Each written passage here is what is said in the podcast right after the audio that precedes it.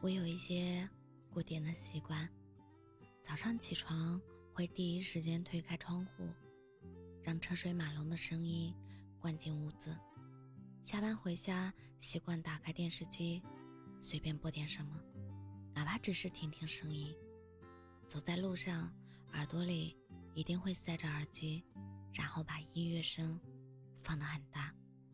我大概是个不能没有声响的人。因为有声的时候，害怕孤单的事情可以被藏起来。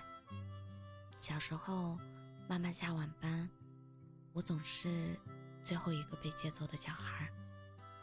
那种看着身边的人一个一个走掉，只有不停的张望马路尽头的感觉，让我从小就对落单有很强的抵触。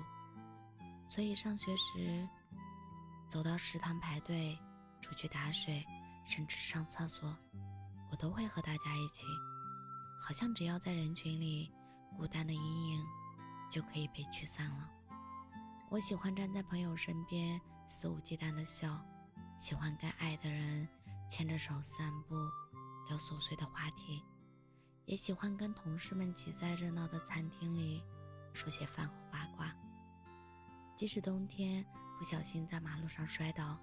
我也会喃喃自语地站起来，仿佛身边有人陪着。孤单，就像我身上的一块隐形胎记，总觉得太丑了，于是想方设法地藏起来。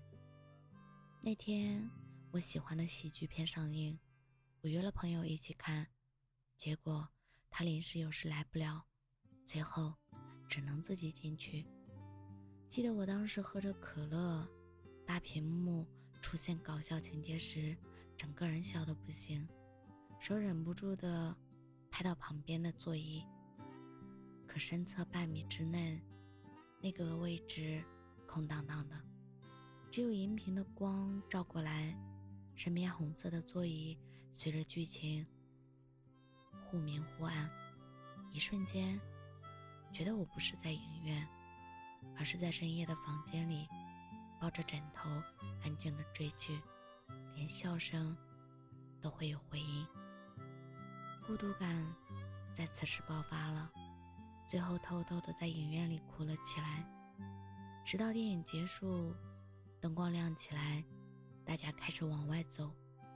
我擦干眼泪，抬头看见前排坐了个满头白发的老爷爷，他自己一个人仰着头。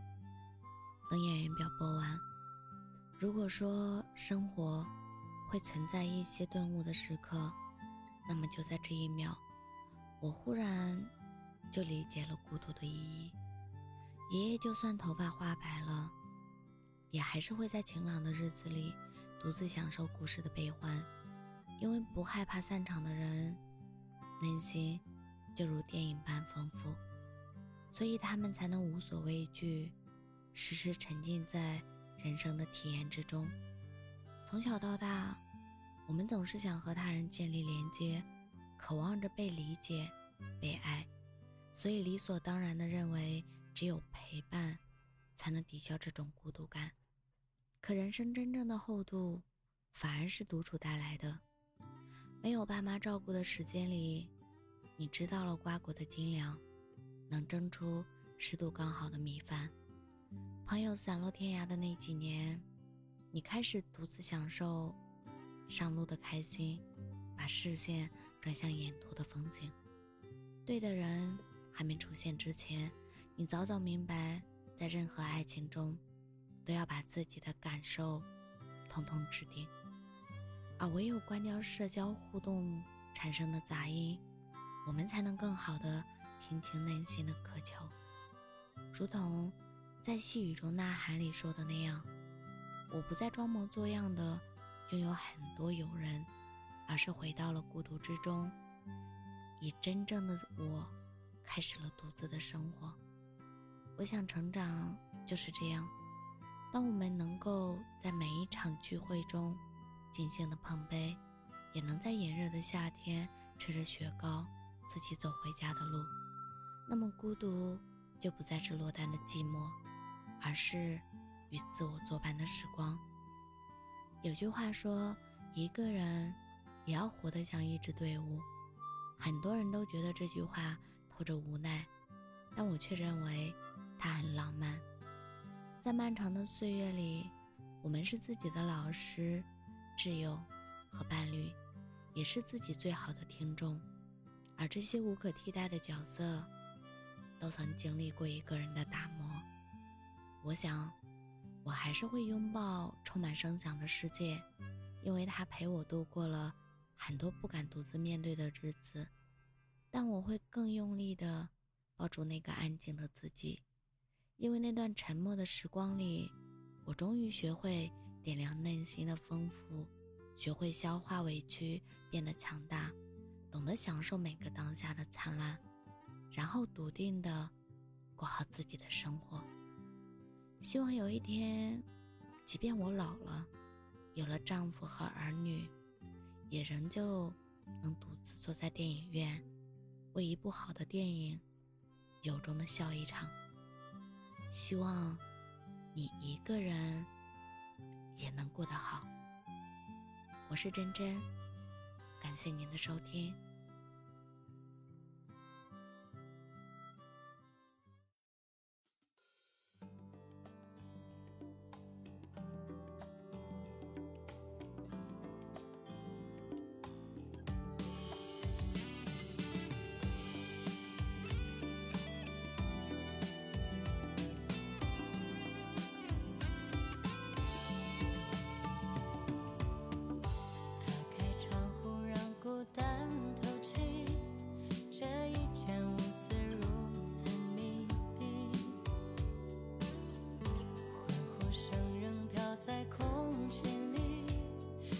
and.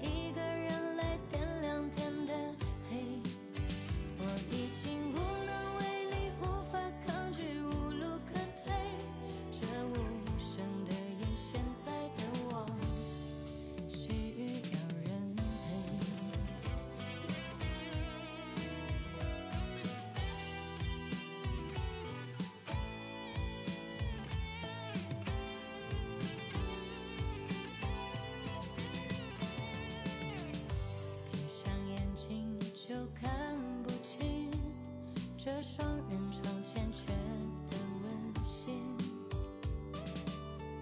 谁能陪我直到天明，穿透这片迷蒙寂静？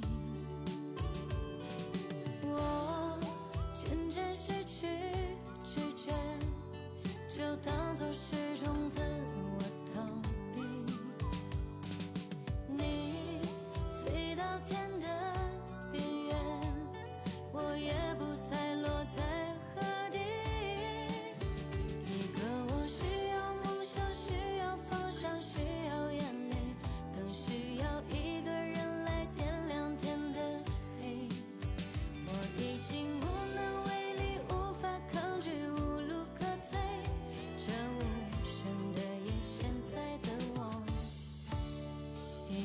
我是